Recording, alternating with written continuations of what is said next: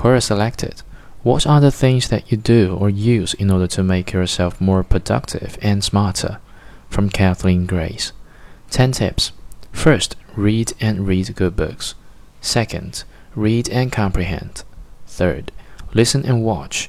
Watch informational programs that may interest you, but don't force yourself. Just try to expand what you are already interested in.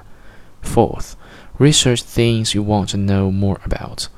Fifth, drugs have no use whatsoever in making you smarter, but eating healthy and getting good rest and some physical activity will help the body work better.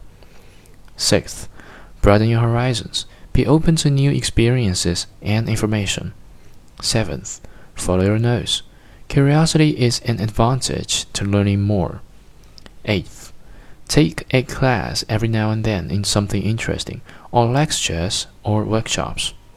Ninth, learn English grammar in order to write better.